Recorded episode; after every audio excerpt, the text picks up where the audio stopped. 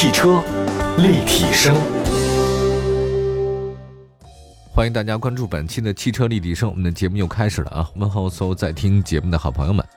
今天我们说的这个话题啊，真的是你要有多少钱办多少事儿啊！这个量入为出啊。其实很多时候我们的道理都懂，比如说人嘛，就是理智情感相互交杂的动物。按理来说，我们在生活当中啊，一个理智应该占多一点。但是其实真的不然，我发现很多时候的事情，我们都是冲动的为主导。比如结婚是冲动啊，然后买东西也冲动，谈恋爱冲动，什么都是冲动。就真到关键时刻的时候吧，情感往往战胜理智。买车也是如此。我本来揣着八万块钱去买车啊，到了四 S 店的话呢，一看，哎呀，这个再加一万，再加一万就十万。那真要办手续的时候吧，加上税啊，再交个配置啊、装潢啊、贴个膜什么的，十二三万全都下来了，这还算理智的了。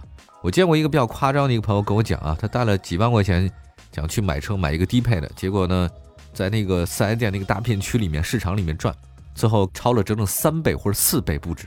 然后我本来以为他会开着迈腾出来，后来发现啊，他到隔壁店买了一个宝马出来。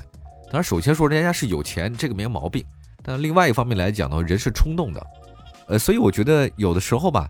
量入为出是最好的一个道理啊！这时时刻提醒自己，你不要去做一些不符合你现在收入或者状态的一些事情啊！不要够着过日子，那个那个太辛苦了。就是垫着脚尖走路的话呢，这个实在是会骨折的啊！我们首先说八到十万块钱买车这件事情，其实这个价格的话呢，只能选择一些入门的家用合资紧凑级或者国产的 SUV 车型，对吧？八万块钱如果买新车的话是这样，但如果你是有喜欢玩车，或者说你有商务需求的人来讲，这个都不太合适啊。哎，有的时候商业就是这样，他这个看人下菜碟嘛，这个也很正常。那么就看一看啊，八到十万块钱有什么好玩的，又有牌面的二手车来选择，值得买。那首先假设啊，各位是一个私营业主啊，这个咱们做个体嘛，对吧？自己创业，那你要去经常见客户的话，你开个雨燕啊，或者福克斯，就好像觉得不太对劲儿。那八万、十万啊，你能可以选择什么呢？最大的可能性，你选个一三年、一四年左右的本田雅阁、丰田凯美瑞或日产天籁，或者二零一二年左右的大众迈腾，这个其实是非常好的。我们首先分析一下吧，这几款车大概的各自的不同优缺点。雅阁、天籁、凯美瑞啊，是日系的三剑客，在中级车市场的话呢，保有量非常高，而且很容易买得到。况且还有一个现身的条件，就是日系车故障率都很低啊。这个购买之后呢，做些简单的维修保养，你就马上能开着上路啊。呃，其实说到这儿啊，很早想起来我的一个很好的朋友啊，他呢就给我讲他在德国留学啊，那个德语啊就非常溜，他就跟我讲，他说他在国内买车一定要买日系车，他说之前尤其是老丰田啊，坏个灯泡都觉得是奇迹。首先说本田啊，本田呢其实是 F1 赛事四大发动机厂商之一，这大家对这事儿没那么了解啊，但是本田的这个工程师文化呢是贯彻他血液当中的，它的发动机非常可靠啊，燃油经济性也很好。那其次，大家都知道雅阁，它的空间利用率非常之高。你外面看这个车不是很大，但坐进去之后吧，觉得哎，这空间很好。另外舒适度也不错，日系车嘛，这是看家的。所以雅阁作为本田的车型啊，继承了非常多的这个优点，当然也继承了很多缺点，像隔音比较差。你坐在本田车里面，跟你坐在丰田车里面，你感那个路感都是不一样的。那比如说你这个地面的反射程度啊，开门也很舒服啊。天籁就坐沙发。你要本田的话呢，就跟板车似的，当然得看分人啊。凯美瑞呢，再说一下吧。凯美瑞实际上将丰田中庸的这个造车理念贯彻到极致了。其实我觉得是这样，本田和天籁是两边，天籁极舒适，本田呢就比较运动。当然我说的是日系车范围啊，不，咱不跟别的比。那丰田是居中，它的这个舒适度不如天籁，动力的操控不如雅阁，但是凯美瑞很好的将舒适性和动力操控。集合在一个车的身上面，当然也有些它槽点是不少。我知道很多这个很喜欢玩车的朋友们觉得凯美瑞太没劲了啊，这个吐槽地方也很多。比如说它2.0的发动机吧，就觉得人说是动力弱鸡。第二呢，就是发动机的隔音效果不好啊，容易传到车内，就是整个震动能传来。当然这是一方面啊，所以凯美瑞是相对中庸一点。那么你再来一个移动大沙发吧，就是天籁。天籁实际上啊，它这个美誉度很高的。座椅特别的好，我坐过，非常舒适啊。这个老板坐这上面很好，悬挂调教的话呢，也让你感觉到，哎呀，这个太舒服了。你坐哪儿呢？这个就陷进去了。天籁的舒适性碾压同级，但是有舍才有得，朋友们，天底下没有一个特别棒的事情，出得厅堂，下得厨房。我觉得这个你做梦才能找到，不可能有这样的人啊。天籁呢，为了照顾舒适性，它后悬挂特别软，就过沟坎的时候呢，有点塌屁股，就是整个下面就往下走。还有一个，如果你后备箱啊，包括那个，如果是一个体重两百斤的人坐在后排座椅啊，你感觉后面就是整个下去的地方稍微多一点，这跟那坐船似的啊。另外呢，还有一个迈腾，我就说迈腾呢是这次我们推荐的八到十万元之间唯一的一个德系车啊，扛把子。迈腾呢，实际上是大众 B 级车的扛把子车型啊，底盘的质感比起日系的那个三剑客的话呢，你觉得比较整？什么叫整啊？我不太欣赏一些什么高级感啊，我觉得什么莫兰迪色啊，什么高级灰这个东西，我觉得一般。但是呢，做玩车的人玩的比较多啊，你会有这种感觉，就是你开那个奔驰、宝马、BBA 的车型啊，尤其是大众车，它这个车特别整，很紧凑。一个人四十岁啊，他的脸啊，脸部就比较松弛。他往下塌，但是如果一个人他是二十来岁啊，就二十五六岁、十八九岁，他那脸吧，他就比较紧致。这个东西啊，很难说清楚啊，就是胶原蛋白，在脸上啊，就是随便一笑一乐的话呢，紧绷绷的，跟那苹果的似的啊。但是三十岁、四十岁以后吧，他这个就流失了。尽管他有很好的面膜，最好的日霜、晚霜加眼霜，没有用啊。这个就是很现实，这就是一个车的原因啊。你开上这个车，握住方向盘，你就放心，这个车就很整。过沟坎的时候吧，你就是操控也很好。有些车型啊，它就是特别散，一上车你刚一踩刹车或者一踩油门，就发现不对，这就特别松，很难说清楚这个感觉是什么，但真的是有啊。我们再看一下这个迈腾啊，迈腾涡轮增压发动机的动力呢也是不错的啊。但是呢，也有人说买迈腾也是有舍有得，它这个整体感觉是很好，但是双离合变速箱啊，比如说那个故障率呢，比那个 CVT 呢好像高一些。还有一个呢，就是大众啊，前段不也传闻嘛，什么涡轮增压发动机有什么烧机油的毛病啊？啊，尽管我有双离合呀，涡轮增压发动机我也有，但是我没有赶上啊，我很幸运啊，就没有烧机油，所以我也不太确定烧机油的情况到底是真是假。如果大家能接受的话呢，我觉得迈腾是一个真的不错的一个选择啊，这个车还是不错的。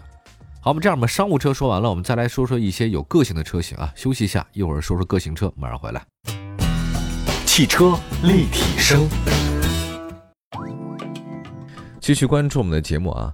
就每年大概一到那个双十一啊，或者说双十二，但凡有这样的日子呢，总得感觉得买点东西什么犒劳一下自己。其实我真的不是很清楚啊，就是各位亲爱的好朋友们，你们那个数学成绩怎么样？但我觉得能不能算清楚这个优惠规则啊？我自己也尝试了一下，大概每年在双十一、双十二或者任何的一个所谓的购物节里面买东西。就是自己算了半天，很辛苦，又熬夜啊，又抢单，又付首付，又付尾款什么的，搞得非常复杂。这个算来算去，好像没省多少钱，呃，死了不少脑细胞倒是真的。我觉得这不是数学问题啊，实际上商家有没有想真正让你得到实惠，一目了然。那么接下来的话，我觉得给大家推荐一个真正能省钱的机会，这个比较好。我觉得我们今天说这事儿，动不动能省上千块钱，大几千块钱，甚至上万、数万都不是问题。那这活动是什么呢？其实就是现在易车主办那个正在进行当中的全民购车狂欢季。全民购车狂欢季，大家都觉得这个都在购车狂欢啊，你们这有什么不一样呢？据我所了解，这届易车的购车狂欢季是不一般的，它无论是那个优惠的力度，还是在玩法上的话呢，有些新的变化。我先举个例子来讲，就这次的一个特点啊，就是易车的全民购车狂欢季，首先是规模特别大，它补贴力度大。一共是二十四个品牌，一百五十一个车型参与这次的购车季。大家耳熟能详的，像奥迪、大众，这个很主流；还有呢，像吉利、沃尔沃、奇瑞、东风本田，还有红旗、日产、北京现代、广汽传祺等等这些主流品牌的热门车型呢，都会参与其中，而且呢，优惠幅度还是非常大的。还包括各类的红包雨啊，一车的购车补贴和厂商的购车补贴等等。所有参与活动的车型，在领取厂家的补贴之外，你还能再享受到易车给的一千五百块钱的补贴。所以这次易车的全民购车狂欢季打出口号呢，就是再补一个亿，真金白银啊！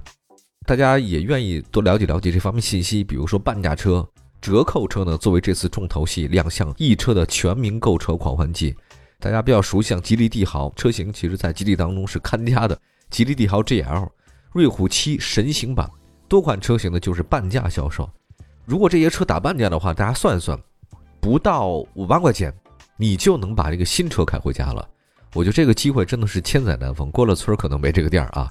不要犹豫了，我觉得不到五万块钱能把这些车开回家的话，数量是很有限的，先到先得。哎呀，我怎么没碰到这好机会啊？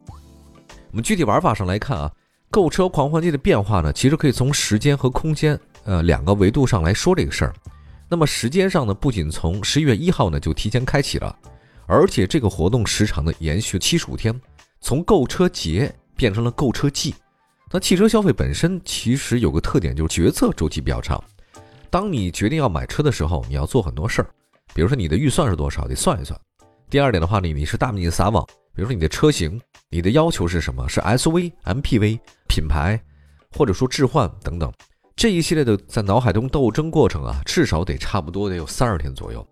如果你不是个果断的人的话，这时间会更长一点。然后你再去看车，首先网上找各种各样的资料，比如说易车，你在各种各样的经销商啊、四 S 店啊，都再查一遍。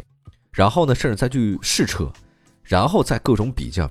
但是，一上网以后，或者一到现场，你会发现有很多你想不到的事儿啊，比如说配置、颜色、到货的周期、提车的这种状态，都是千差万别。所以，汽车本身它的决策周期是一个长周期的。当然，你买了车也慎重点是应该的。那么，如果它这个活动季啊，只有那么三五天，或者只有一天，你基本上没有办法做决定。可这次的购车狂欢季七十五天，更长的活动周期呢，能让你有更充足的时间。你有充分的了解，也有充分的选择。你要挑到适合自己的爱车的话，是比较容易的事儿。那同时呢，车商和平台呢，也能给你提供更加丰富的产品和服务，这个是相当给力的。啊，这是时间线啊。另外再说了一个空间线，大家很关心啊。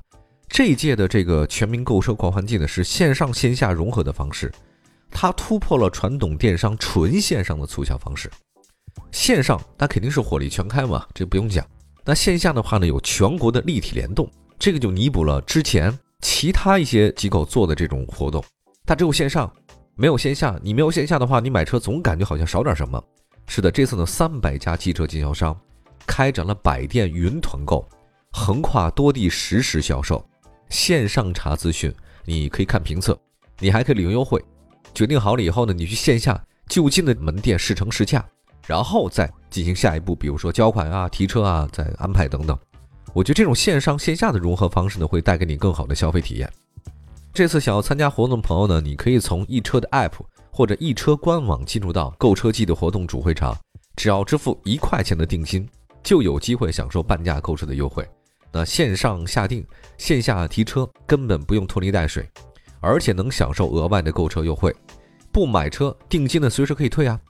玩转汽车电商平台其实是很容易的一件事情，没那么复杂。易车嘛，那本身易车做的这种系统就是让大家呢轻轻松松解决你用车的各种问题，买车的各种问题。这次呢，易车全民购车狂欢季将持续到十二月份，准备年底买车或者说换新车的朋友千万不能错过了啊！另外说一下啊，如果您现在实在是难以决断的话，还没决定好买哪款车也不用着急，因为这次购车狂欢季的活动期间，易车呢联合了跨界的名人。知名的车评人等意见领袖，还有很多品牌专家开展多场精彩的直播活动，现场的答疑释惑，为大家呢购车决策提供各种真知灼见。此外呢，还有一个定制化的小白购车指南，还有一个会买攻略。这个会呢是优惠的会啊，这非常有趣和有用的内容，让大家呢对意向的车型更加了解，也更快更好的做出买车的决定。总之，如果各位呢有买车计划啊，都正在进行的易车全民购车狂欢季呢，千万是不能错过的。我觉得说句实在话吧，就是这个活动的羊毛你不薅白不薅，对吧？买车上易车 app 查发票、成交价得购车补贴，十二月三十一号之前还有机会抢半价车，各位赶紧下载吧。继续回到节目当中，今天跟大家说的八到十万元级别买的一些二手车到底有哪些不错的？刚才说了一些这个日系车三强，还有迈腾，那接下来说一些有小个性的啊。不到十万的价格，其实可以买到不错的旅行车，呃，诗和远方嘛。你要想远离现在的苟且，那你就赶紧去诗和远方。尽管你回来之后发现眼前还是苟且，而且更多了，你还处理不了。那我们来看一下二零一一年吧，一一年左右的高尔夫旅行车，这个当时是进口的方式来的，呃，小众吧，保值率呢还是很一般的。高尔夫其实还真的是一个好车，我现真的向大家用心去推荐这个车型啊，油耗又整，然后速度又快。那个空间呢也还不错，然后开起来路上感觉还是挺好的，不到十万块钱，除了这个之外，还能买什么车呢？除了高尔夫旅行版，还有高尔夫普通车，另外还有一个现代的劳恩斯酷派。当然，这个车实际上我不是那么推荐大家，但是这个确实你能买。你要说十万能买跑车要抬杠的话，我告诉你，这个你不要抬抬不过我。你这个劳恩斯酷派没问题，你可以买到，动力相当一般，2.0T。你别看 2.0T 啊，我告诉大家，韩系车的账面数据都很好，太好看了。你摆在那边的话没毛病，但是你真要开启了之后，发现不是那么回事儿。当那个双门轿跑啊，看起来好像很拉风，实际上就有点跌份儿。但是真的能买，就是十万块钱能买的跑车就是它了。另外再看一下驾驶和操控啊，不要那个 E 九零那个宝马三系也是可以的。如果你只花十万块钱的话，能买到二零一零年左右的三系，就是十年前的嘛，你能买到啊，没毛病啊，这是可以的。我现在还有一个零六年的车一直在开呢。还有一个在说上年线的宝马发动机啊，有人说它其实会有些问题，当然你回去稍微的整理整理就没什么太大事儿。